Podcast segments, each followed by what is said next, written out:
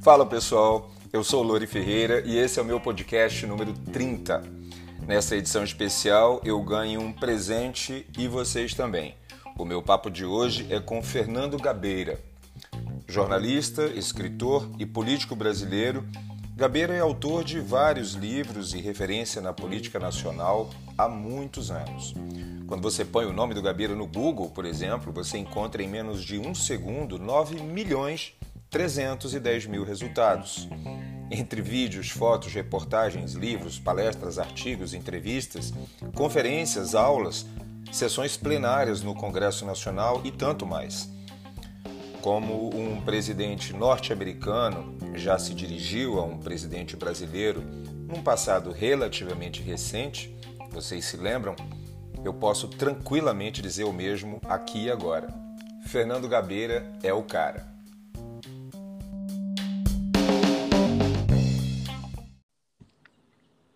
O jornalista e escritor Fernando Gabeira, eleito quatro vezes deputado federal, é uma das principais referências na crítica política brasileira atual e uma das vozes mais é, sensatas e diferenciadas do jornalismo nacional, em minha opinião.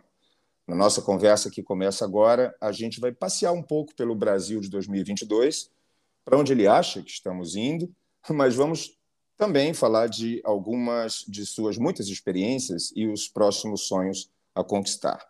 Fernando Gabeira, seja muito bem-vindo ao Fala com o Lore.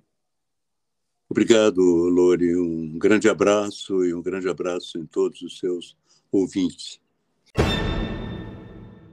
De acordo com o Wikipedia, é, ou Wikipédia, Fernando Paulo Nagli Gabeira é um jornalista, escritor e político brasileiro. Se eu fosse editar a tua biografia na Wikipedia, eu adicionaria em algum em algum lugar, mesmo que soe bastante subjetivo, um homem à frente de seu tempo. Eu sei que falar de si, principalmente um autoelogio, é sempre um pouco constrangedor. Mas se eu escrevesse isso, eu teria total ou zero razão, Gabeira? Olha, teria alguma, talvez no passado, né? algumas das teses que eu apresentei é, eu estava um pouco adiante do meu tempo, porque eram teses mais avançadas. Mas o tempo avançou muito, o tempo correu. E hoje, por exemplo, se você examinar a questão ambiental, ela é uma questão é, muito popular já. Não tanto no Brasil, mas nos países. Está é... Tá me ouvindo? Estou, estou te ouvindo muito bem não tanto no Brasil, mas como nos países é, do, do, hemisfério norte, ela passou a ser um tema importantíssimo. Parte porque ela acabou ganhando é, a agenda dos principais candidatos hoje no mundo, né? Você vê que a agenda do Joe Biden é muito marcada Sim. pela questão do meio ambiente. Da mesma maneira, o Macron, na França, é, faz da sua agenda ambiental um dos aspectos mais importantes para ele. Verdade. Então, cresceu muito. E agora, e outros fatores que vão é, contribuindo para que o, as pessoas tomem consciência da importância desse tema. Por exemplo, é, os, os eventos extremos do clima. Esse ano a gente teve um eventos extremos aqui no Brasil, com muitas mortes em Petrópolis, Sim. muitas mortes em Pernambuco, algumas mortes em Minas Gerais, na Bahia. Na Bahia no finalzinho do ano passado. Na Bahia no final do ano é. passado. Então, é, já as pessoas já despertam um pouco para esses eventos extremos. E, presentemente, nós estamos vivendo isso na Europa e no hemisfério norte, que é uma onda de calor nunca vista. Né? Você, a Inglaterra nunca teve mais de 40 graus, nunca chegou a 40 graus de calor. Sim. Há países do, do sul da Europa em que os 40 graus foram ultrapassados. E isso para eles é um realmente um problema. Morre muita gente porque há, há um calor seco e a estrutura é uma estrutura é, arquitetônica voltada para o inverno. Eles Sim. não esperavam grandes calores. Então, muitos idosos morreram nesse período exatamente vitimados pelo calor, o que faz com que a consciência ambiental vá crescendo bastante nesses países que não conheciam é, inverno, é, verões tão é, hum. tórridos, né? E agora estão conhecendo. Já que você falou nisso, é, eu vou fazer uma pergunta um pouco grande agora, mas é, é, é importante contextualizar para até nosso público ouvinte também entender. Perfeito. Você é um dos pioneiros no Brasil, e tem um pouco então a ver com a minha pergunta anterior, a colocar as pautas ditas identitárias à mesa para discussão. Então, tem a questão racial, a questão LGBTQIAP+, a questão ambiental, que você acabou de falar, etc., que eram muito mais marginais há 40 anos atrás, por exemplo, do que ainda são um pouco hoje. Exato. Você é linha de frente nessas lutas e na defesa dessas lutas. Mas você disse, muito recentemente, que colocar essas lutas em primeiro plano no ano de eleições presidenciais pode conduzir a uma derrota, porque é necessário que na eleição nacional que você tenha temas nacionais, né? um projeto nacional que, que perpasse toda a sociedade, e que seria uma ilusão pensar que um programa nacional possa ser construído com a soma dessa, dessas lutas identitárias. Você pode desenvolver um pouco esse seu pensamento para os nossos ouvintes? Posso. É, essa reflexão nasceu um pouco também da análise da derrota nos Estados Unidos para o Donald Trump. Né? A eleição do Trump mostrou que é, os temas identitários eles têm força, eles mobilizam muito, mas que eles não conseguem, é, a, digamos, avançar muito em escala nacional, eles não conseguem ter uma dimensão nacional mais ampla, como tem os temas econômicos. Né? Aqui no Brasil hoje, por exemplo, é, esses a questão identitária é importante, vai ter o seu papel, mas ela é, não é superior ao sentimento de é, insegurança com o desemprego, ao fato de nós termos 33 milhões de pessoas com fome, Sim. ao fato de nós termos 125 milhões de pessoas em insegurança alimentar. É? Tudo isso transforma a questão da recuperação econômica e do socorro a essas pessoas em situação difícil como um tema prioritário e um tema nacional. Então, eu creio que é, a análise que se faz hoje no Brasil, em termos eleitorais, passa muito por isso. Né? Uma análise que é, fortalece muito a crítica à política econômica existente, fortalece muito a necessidade de uma retomada é, e de uma recuperação do emprego, é, de programas contra a fome, de programas que deem segurança alimentar, enfim, é, que a população possa melhorar um pouco a sua condição material. O que não significa, evidentemente, que os temas, por exemplo, que o racismo não deva ser combatido e denunciado, é que a discriminação ao povo gay também não deva ser combatida, é que eu acho que existe um tema hoje, e inclusive foi boa a sua pergunta, eu acho que existe um tema é, interessante hoje, que é um tema relativo às mulheres. As mulheres são, no Brasil hoje, primeiro você tem um governo de extrema-direita que cultua um pouco a masculinidade, uhum. cultua as armas, cultua os passeios de motocicleta e cultua até a superioridade masculina, a supremacia masculina. Sim. Num país onde é, a maioria dos eleitores é formado por mulheres. Então, evidentemente que uma política voltada para as mulheres é importante. Mas grande parte dessas mulheres, por exemplo, são atingidas pela política econômica, porque elas são é, arrimo de família e, e, elas têm que conduzir a sua, a sua prole, elas têm que manter a sua casa e estão em grandes dificuldades. Então, elas são atingidas por uma política econômica importante.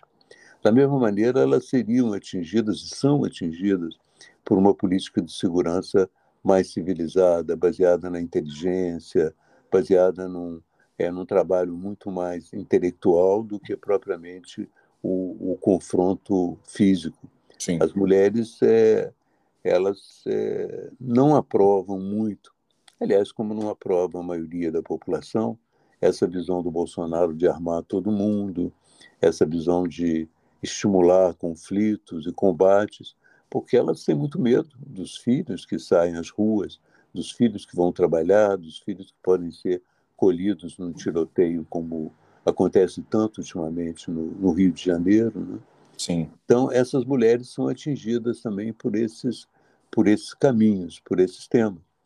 Elas precisam de uma política econômica que possa fortalecer o seu trabalho de manter a família, elas precisam de mais empregos, é uma política ampla de emprego, e elas precisam de uma política de controle de armas, algo que não existe hoje. Então, eu, desse grupo, é, eu destaco as mulheres pelo fato de hoje é, estarem envolvidas nesses temas, é, muito caros também à extrema-direita, né, por, Sim. por lado, e por serem a maioria dos eleitores do Brasil. E, sim, sem dúvida. E ainda sobre esse tema, uma coisa também que você fala, acho que complementa isso que você falou agora, que eu acho muito interessante. Você fala que a vitória eleitoral no Brasil, e aí eu estou falando exatamente das mulheres também, ela deixou de se fazer pela capacidade de seduzir os eleitores, mas muito mais pela capacidade de reunir o dinheiro que seria entregue aos especialistas da sedução para garantir a sua vitória. Quer dizer, não é nem falar diretamente com o público, né? com o eleitor. Exatamente. É, um dos problemas da, da redemocratização foi que, a partir de determinado tempo, as campanhas eleitorais passaram a ter essa característica. E, e elas custavam muito caro. Né? As campanhas eleitorais no Brasil, em 96, por aí, Sim. elas eram tão caras quanto as norte-americanas. E, e houve esse processo, e isso contribuiu muito até para o processo de corrupção porque os partidos políticos tinham que fazer muito dinheiro. Elas eram muito baseadas em programas de televisão que eram superprodução. E isso é caríssimo. Né? Isso é caríssimo. Eram baseadas também em, em conselhos de é, marqueteiros também que cobram muito caro pelos seus conselhos. E elas passaram a ser uma eleição em que é, era entregue nas mãos dos especialistas que apresentava os candidatos como se fosse um produto, um novo sabonete, entende? E isso é, tirou um pouco também é, o valor é, político das eleições brasileiras. Com o tempo foi questionado o financiamento particular. Hoje nós estamos com financiamento público de eleições, mas elas continuam muito caras, porque os deputados, é, através do seu poder no parlamento, e os senadores também, conseguiram um fundo partidário de 4,9 bilhões para financiar as suas campanhas. O que faz também dessa campanha uma campanha caríssima, muito cara em relação a qualquer outro país do mundo. E na sua opinião, Gabira, até que ponto a disputa esquerda-direita vai continuar acontecendo como se fosse mais importante do que o nosso próprio país?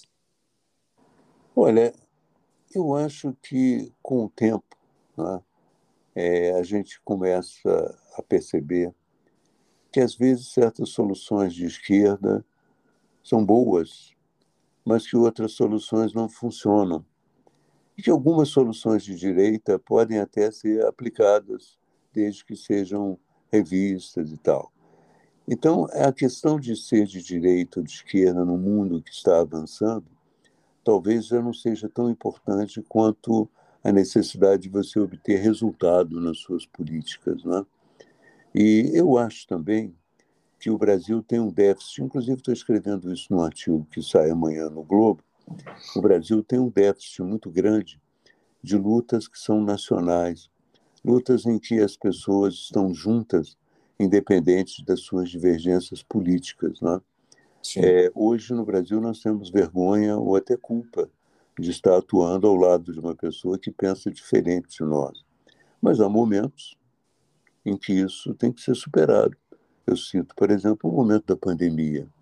Não importava na pandemia se você era de direita ou de esquerda, mas havia muita coisa a fazer, não é?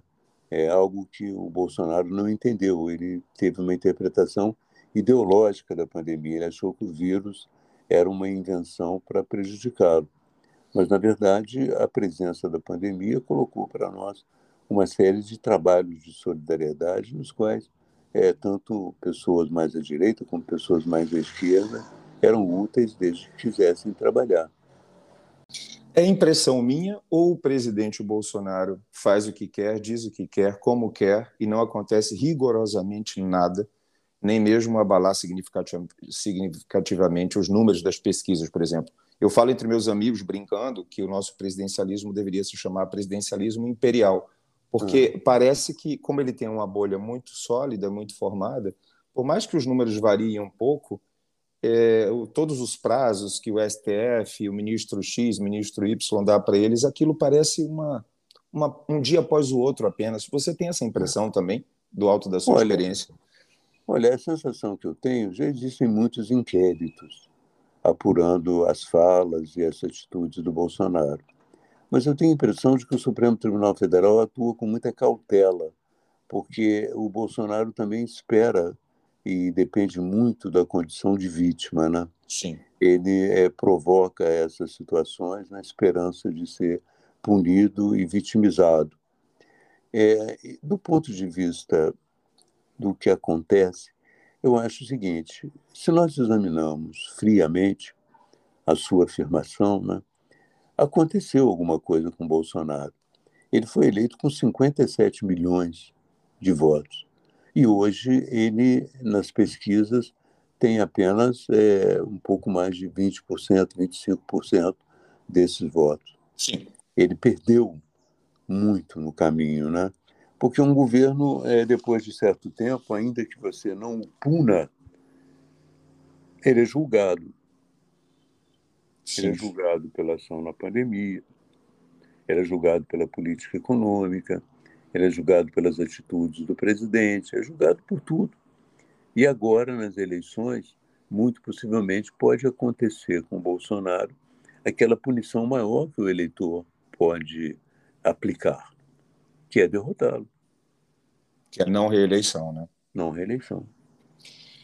Você já disse numa entrevista que quem não gosta de política está condenado a ser governado pelas pessoas que gostam da política. Né? Ou seja, mesmo quem não gosta da política jamais conseguirá se afastar dos efeitos dela, o que é uma verdade incontestável.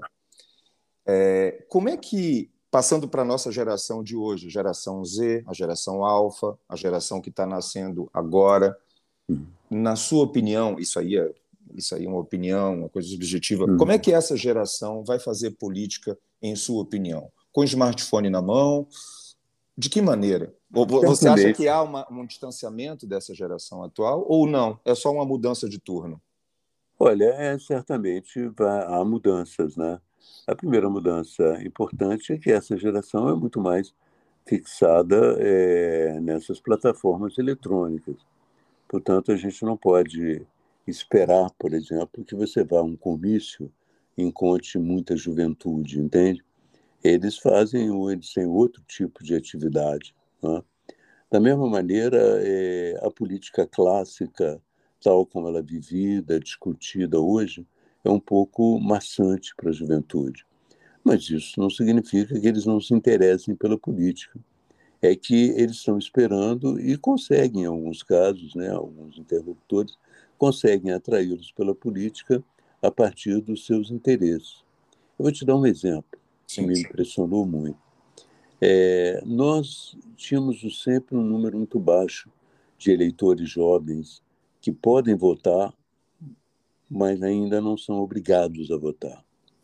Houve uma campanha feita pela Anitta e outros artistas, e essa campanha conseguiu fazer com que aparecessem para se inscrever cerca de 2 milhões e 500 mil jovens no Brasil.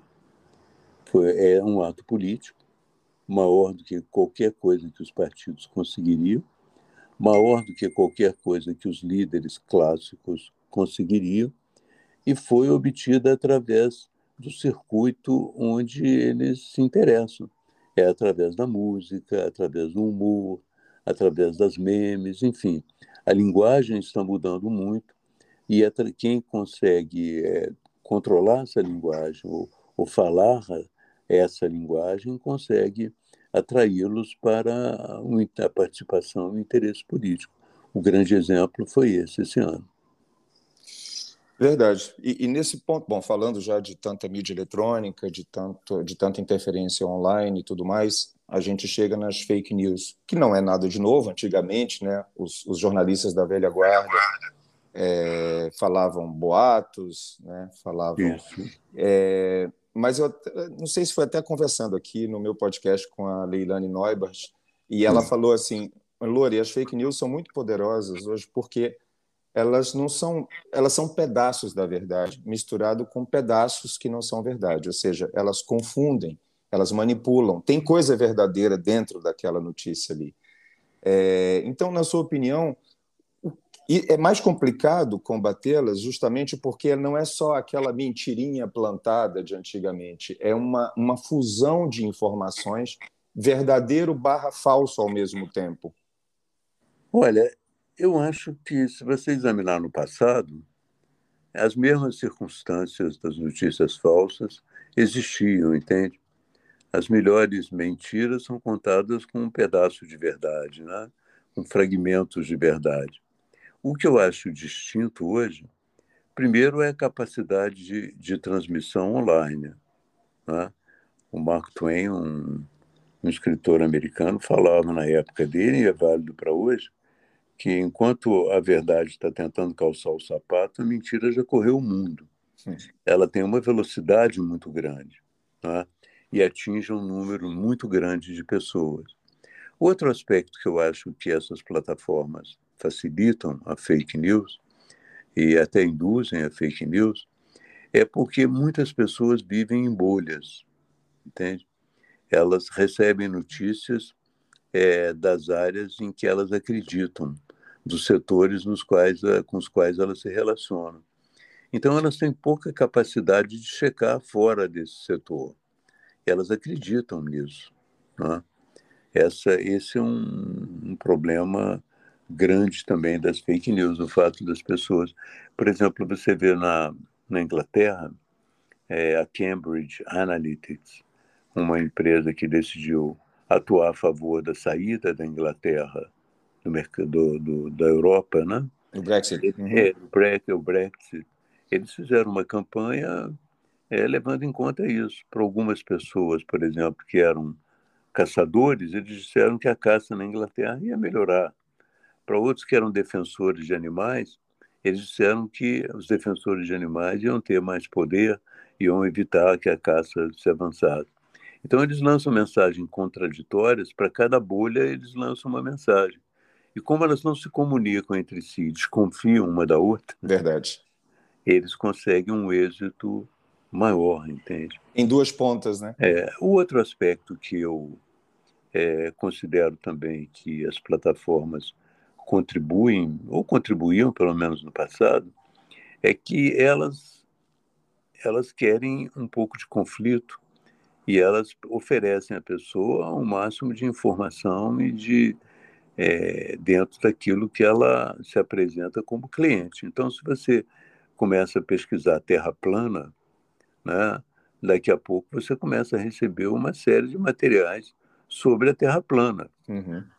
Eles te abastecem exatamente nas suas necessidades, né? nas suas é, nas suas ilusões. Ilusões, é. Entende? Porque isso faz parte também do problema de financeiro, de como ganhar dinheiro com isso, né? Então, essas plataformas também tiveram um papel muito grande, não só nas fake news, como no processo de radicalização e no discurso do ódio, porque é muito evidente que quanto mais é, odiosa uma notícia, quanto mais repelente, mais ela circula, mais ela atrai pessoas para o debate. No início dos anos 2000, é, você se decepcionou com o PT e disse: nossa geração não, não pode se contentar com apenas estar no governo. E você também falou à época: não digo que o sonho acabou, sonhei o sonho errado. Estou colocando isso entre aspas, porque, enfim, você pode me corrigir se não foi exatamente assim.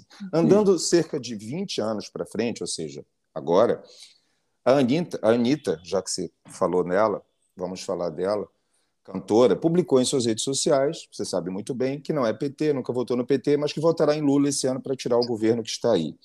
Uhum. E aí eu te pergunto, entre o Gabeira, uma pergunta engraçada, Entre o Gabeiros 2003, saindo do PT, decepcionado, e a Anitta de 2022, que não é PT, mas diz que vai votar no Lula para tentar tirar o Bolsonaro, há alguma relação que a gente possa fazer? Sim, a relação mais importante é a existência do Bolsonaro, a ascensão do Bolsonaro ao poder, entende? E hoje é, as pessoas como a Anitta, elas procuram saber o seguinte: como eu vou derrotar o Bolsonaro? Qual é o candidato mais forte que tem condições de derrotar o Bolsonaro? Então, eu vou votar nesse candidato, independente de me identificar com as posições políticas dele completamente. Eu vou votar principalmente porque, nesse momento, a ascensão desse candidato é melhor do que a reeleição do Bolsonaro, entende?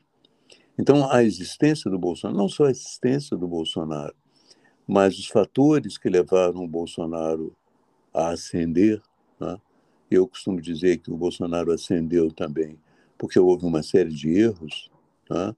o processo de democratização foi se degradando, é, houve uma distância cada vez maior entre os políticos e a população, e o Bolsonaro entrou nesse caminho denunciando tudo que existe, prometendo uma relação mais direta com a população. Então, é, o fato do Bolsonaro ter surgido, ter feito essa experiência de um governo de extrema direita no Brasil, nos iluminou muito também sobre tudo que existe, sobre o passado. Então, talvez é, o que ela pensa, né, que a maioria dos eleitores parecem pensar nesse momento, é que é preciso escolher um candidato que possa derrotar o Bolsonaro. Falando dessa degradação política que você se referiu agora, eu lembro de outro episódio de sua carreira também, no início dos anos 2000, mais precisamente em 2005, onde você faz um pronunciamento na Câmara dos Deputados em Brasília, considerado por muitos como épico, né, como catártico e tudo mais, enfim, a, onde você se dirige ao então presidente da Câmara, Severino Cavalcante, e diz que é, e diz a ele que a presença dele na presidência da Câmara era um desastre para o Brasil e elenca uma série de motivos. Isso está em contradição com o Brasil. A sua presença na presidência da Câmara é um desastre para o Brasil, um desastre para a imagem do Brasil. E Vossa Excelência, ou, passa, ou fica calado, ou começa a ficar calado, ou vamos iniciar um movimento para derrubá-lo. Você acha que hoje, quase 20 anos depois desse episódio, ainda é possível é, pensar em derrubar algum, de, algum desses superpoderosos presidentes da Câmara ou do Senado que estão aí, porque a gente vê um, um, poder, não sei se vindo da degradação política, mas um poder muito maior do que um Severino tinha àquela época. Certamente. Eu vou te explicar qual é a base desse poder. Né?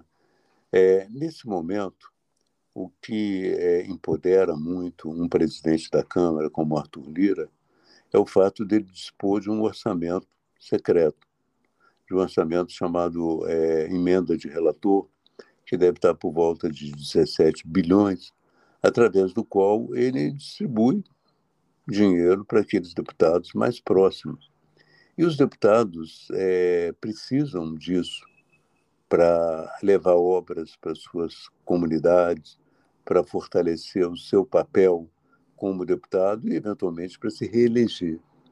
Então, é, o poder que esses é, novos líderes da Câmara têm, sobretudo na Câmara, né? o poder que tem o presidente da Câmara, está muito associado também com o poder que ele tem, de um lado, de indicar alguns cargos, de ter um acesso ao governo que o Centrão está tendo. De outro lado, o fato dele ter dinheiro para distribuir, sobretudo para deputados que precisam desesperadamente algumas obras para poder se reeleger. Então, isso cria um vínculo um pouco inquebrantável, né? porque muito dificilmente você consegue a afastar esses deputados dos seus líderes, porque eles continuam vendo nos líderes a sua salvação é, via dinheiro. E ainda sobre a degradação política que vivemos, essa semana mesmo eu estava conversando com um motorista do, no Uber, e, a, e em uma conversa informal a gente estava contando que de 1999 para cá, ou seja, nos últimos 23 anos, dos sete governadores que o estado do Rio de Janeiro teve, cinco tinham sido presos ou tinham graves é, acusações. E o atual deve ser preso em breve, assim que ele é, que for possível, certamente ele será preso. e aí eu te pergunto, Gabriel, o que, que o Brasil, uma pergunta subjetiva, obviamente, é uma opinião, o que, que o Brasil fez ou faz de tão errado para ter pessoas, ou Rio especificamente, mas não, não vamos falar do Rio, porque é, para ter pessoas tão equivocadas, para dizer o mínimo, em posições de tanto poder? Olha, eu reflito muito sobre isso em termos de Brasil. E às vezes eu fico me perguntando: será que nós somos intrinsecamente desonestos? Né? Será que os políticos brasileiros são intrinsecamente desonestos? Que eles são uma espécie rara de desonestidade coletiva? Mas eu acho também que nós temos que examinar o próprio sistema eleitoral. Né? O sistema eleitoral, durante muitos anos, ele foi muito baseado na capacidade das pessoas terem dinheiro para disputar as eleições. E a luta pelo dinheiro aproximou muito os políticos é, de empresários que têm interesse nos negócios do Estado, ou porque já têm negócio com o Estado, ou porque aspiram a ter negócio com o Estado. Isso criou um vínculo muito grande entre empresários e políticos. E criou também, da parte dos políticos, é uma distância em relação ao povo. Eles achavam que o mais importante era ter o dinheiro para vencer as eleições Sim. e não ter o amor e a estima é, dos eleitores para vencer essas eleições. E, além do mais, essa proximidade é, dos políticos com milionários que financiavam suas campanhas fez com que eles quisessem também mimetizar a sua vida, que eles quisessem se comportar como milionários. Um exemplo disso é o Sérgio Cabral. O Sérgio Cabral é que é uma pessoa que veio de um lar mais ou menos humilde, da zona norte do Rio de Janeiro, mas num determinado momento ele se deslumbrou, é? Passou a frequentar os melhores restaurantes do mundo, é, discutia a, a qualidade de restaurantes excepcionais em Paris e outros lugares do mundo.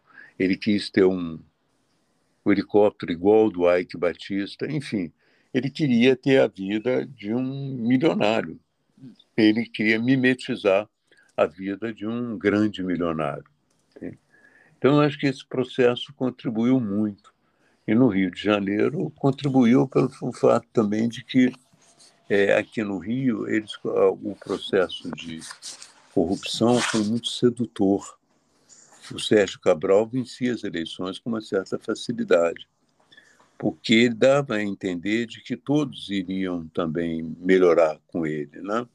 Os artistas teriam mais financiamento, a televisão teria mais publicidade, e ele criava uma aura de, inclusive com Olimpíadas, e com Copa do Mundo, ele criou uma aura de euforia, de progresso, Sim. é que interessava a todo mundo, entende?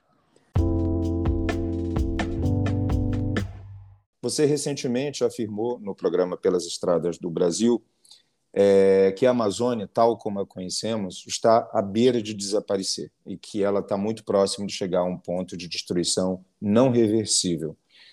É, no curto e médio prazos, se você pudesse interferir ou se você fizesse parte de alguma, sei lá, cadeia de comando, enfim, quais seriam as primeiras providências a tomar? Com que você vê? Você conhece bastante lá, mais do que a maioria dos brasileiros, certamente. Exato.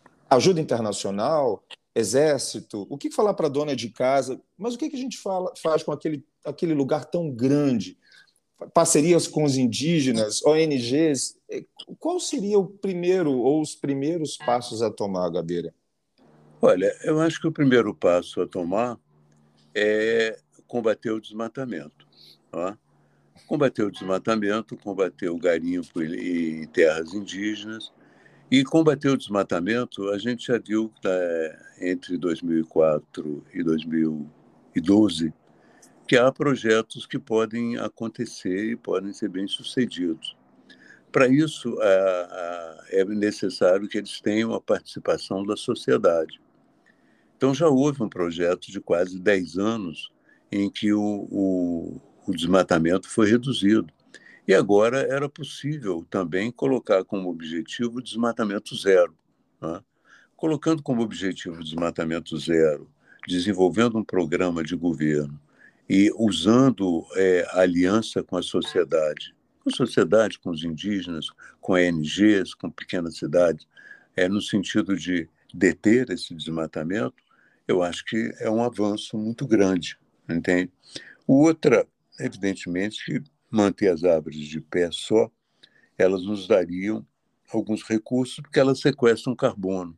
E o carbono tem um preço, sequestro do carbono. A tonelada de carbono sequestrada tem um peso.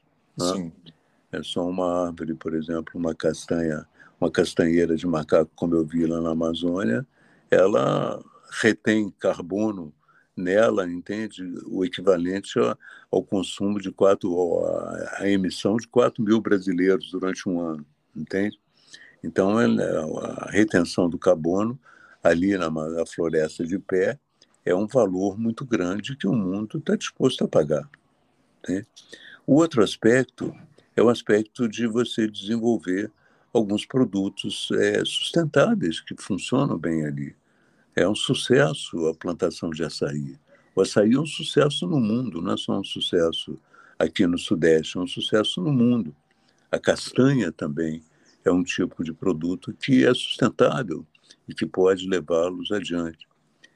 Então, é, eu acho que era necessário desenvolver essas culturas é, sustentáveis e é necessário também atrair é, a ciência e a tecnologia no sentido de buscar na floresta alguns recursos, algumas possibilidades que só o conhecimento é, pode descobrir na floresta, pode localizar na floresta.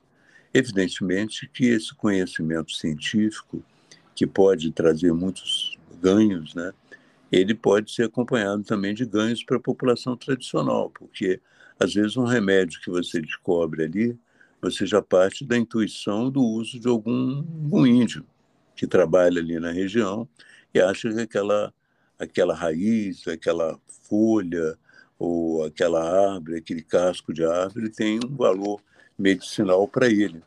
Então, é, a biotecnologia, é, a ciência de um modo maior, ele, ela tem que se apoiar também na sabedoria tradicional. Ela tem que partir também de várias indicações da sabedoria tradicional. Você vê, por exemplo, eu lá em Pará, conheço um cara que conheço não.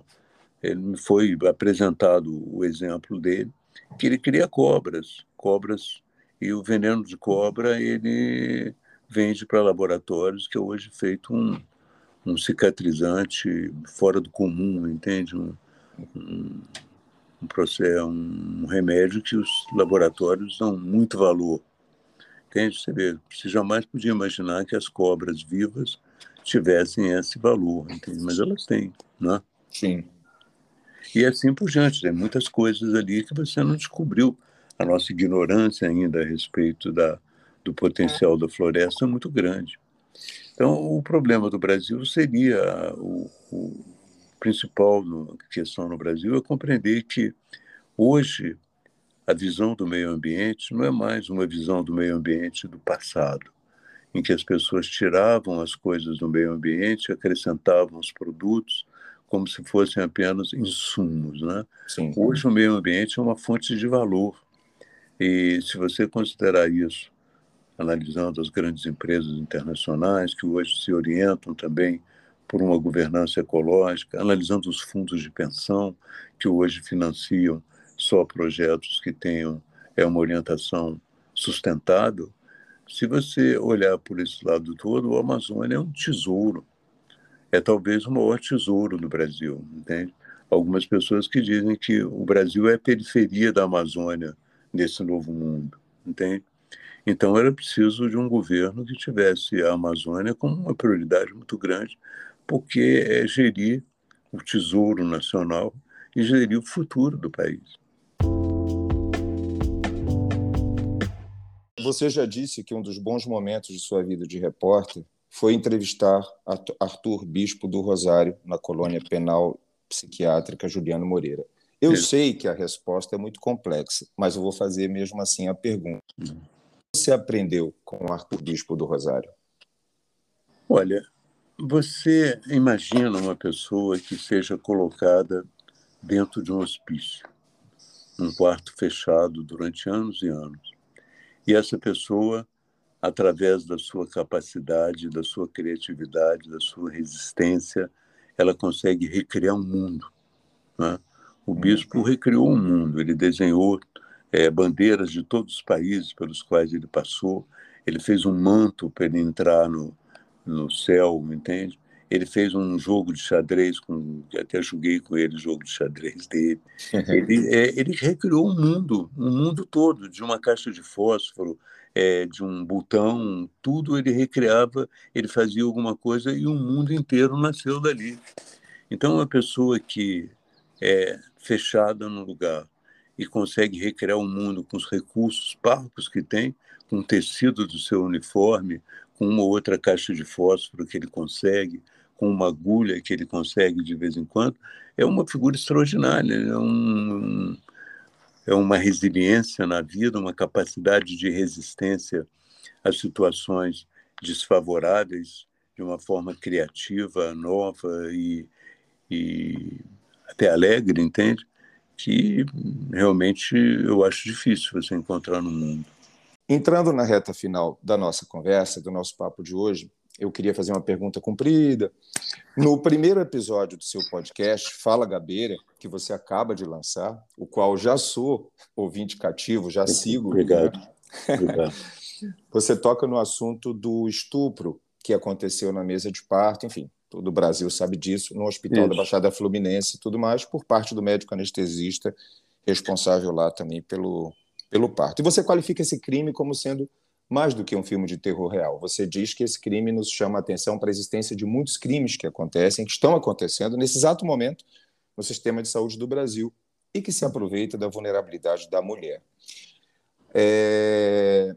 Te pergunto, existe uma ligação, e isso você escreveu muito recentemente no Globo, não sei se foi essa semana hum. agora, existe uma ligação entre a violência contra as mulheres e a violência política da extrema-direita? Ou é muito perigoso e tendencioso a gente dizer isso? Olha, eu diria que, se você examinar o culto, né, a extrema-direita cultua armas, tá? cultua a masculinidade, cultua é, o choque violento, cultua uma série de fatores que dão é, a entender uma supremacia masculina.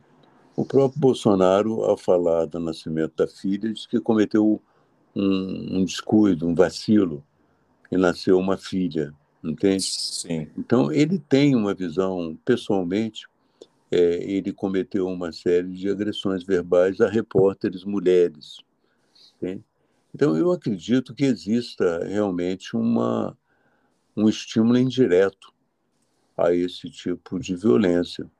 Mas eu acho também, entende, que a, a gravidade desse episódio que aconteceu no Rio de Janeiro transcende um pouco ao próprio governo Bolsonaro e a tudo mais, entende? Ela é uma reflexão sobre a nossa época mesmo, entende? Quer dizer, uma pessoa que quer obter o prazer, independente das circunstâncias, independente de quem, é, do que, que ela está, quem ela está prejudicando, entende? Uma pessoa que quer obter o prazer é, com uma outra que está anestesiada, sem consciência.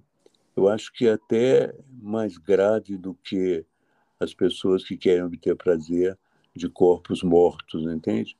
É mais grave porque você é, submete uma pessoa ainda em vida, mas sem capacidade de resistência ou de consciência daquele momento, é, de um gesto. Eu acho que é um, um máximo do egoísmo, é, da, um máximo do, da, da busca do prazer independente das circunstâncias. E talvez isso tenha a ver um pouco com a nossa época de um modo geral, entende? Bom, gente, esse é o Fernando Gabeira, jornalista, escritor, político brasileiro, e já posso aí dizer que é nas minhas palavras também, um homem à frente do seu tempo, autor de vários livros desde 1980, entre eles o famosíssimo O que é isso, companheiro? Prêmio Jabuti de Literatura, e o mais recente de todos, é Democracia Tropical é o mais recente, né, Gabeira? Exatamente. Caderno, exatamente. Caderno de um Aprendiz. Exatamente. É, Gabeira, entre tantas atividades, é atualmente comentarista político da Globo News. Recentemente percorreu o interior da Amazônia durante cerca de três semanas e produziu o documentário reportagem Pelas Estradas do Brasil, Amazônia, disponível no Globoplay. E agora também podcaster, como eu já falei, lançou recentemente, muito recentemente, o seu podcast Fala Gabeira. Fernando Gabeira, muito obrigado por ter aceitado o meu convite, por nos conduzir nessa viagem de sensibilidade, experiência, história, cultura. Muito obrigado de verdade. Pois não, um grande abraço, um grande abraço a todos os seus ouvintes. Estou à sua disposição. Muitíssimo obrigado. Até a próxima conversa, pessoal. Tchau, Gabeira. Até breve. Tchau.